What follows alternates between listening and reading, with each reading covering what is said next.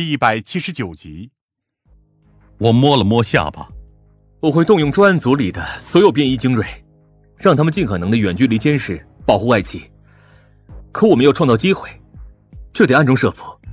学校里可不是一个好地方，而我们也没有办法告诉爱奇我们的计划，因为那样的话，他不说拒绝，表现上也会相当拙劣。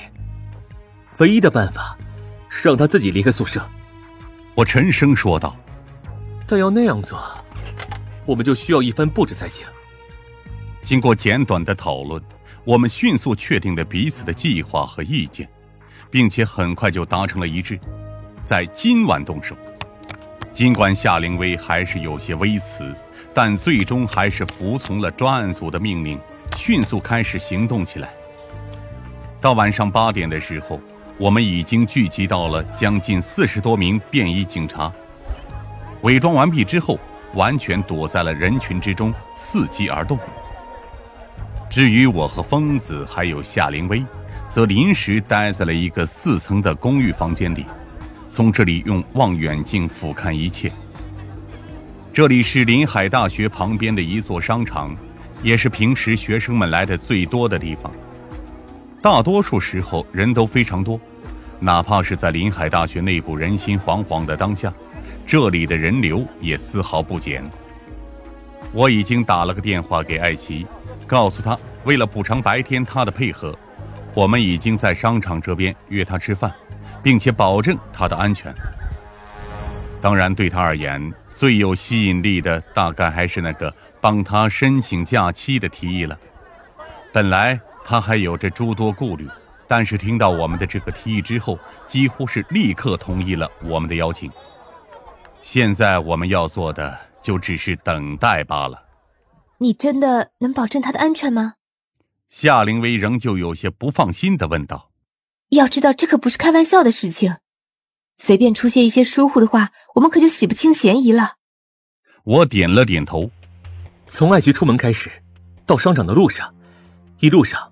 我都安排了便衣警察暗中保护，而且他们伪装成了保安、学生、老师、保洁员以及快递员等诸多身份，绝对没有暴露的可能。当然，就连我也知道，从来都没有绝对完美的安全计划，更没有绝对安全的通路。事实上，安排的越多，就越有暴露的可能，因为任何人只要一个小小的差错。就能让我们的全部布置化作泡沫。因此，就连疯子这种一直以来都以冷静沉着著称的老警察，现在都有些焦虑，不忘来回的踱步，时不时的往望远镜里看一看四周的情况。我们都知道，我们只有这一次机会。如果凶手没有露面，那么大概之后也不会继续露面。届时，我们可就彻底失去了线索。对讲机在此时蓦然响了起来，几乎是同时吓了我们三个人一跳。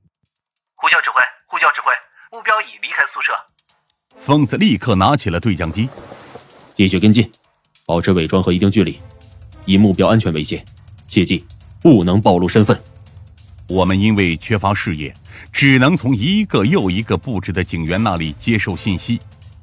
但我们知道，艾奇正在朝着我们的方位一步步的靠近，而且越来越近。疯子的手上甚至满是汗水，他焦虑地看着望远镜，试图从中看到艾奇的身影，而我们也在一同观察。很快，艾奇的轮廓终于出现在了我们的视野之内，目标已经进入视野范围，位置为商场正北方的一点钟方向。即将进入商场外环。今晚的艾奇穿着一身厚重的衣物，而且还不忘带着一条围脖，看上去很是寒冷。当然，天气和季节远远没有冷到这种程度，恐怕还是他的心理因素在作怪。而整个商场中遍布着将近二十多名便衣警员，他们可能是偶尔路过的商人、路边缠绵的情侣、正在摆摊的小贩。独自听歌的大学生以及执勤的保安，我们的人无处不在。就在艾奇刚刚踏入商场开始，就已经处在了我们的保护之内。但同时，商场内的人数也在激增。现在是晚间高峰期，伴随着一些街头歌手和各类摊贩的到来，人潮很快也汹涌而至。艾奇似乎正在有些紧张地看着四周，同时拿着手机敲打着什么。很快，我便收到了一条信息。短信本身很简短，只是问我在哪里汇合。我则说让他在原地等等，我马上就到。呼叫指挥，呼叫指挥，人流量正在激增，一定程度上给我们的跟踪和保护以及监视造成了困难。炮了目标，但不要让其察觉，保持自然移动，同时密切观察四周可疑的对象。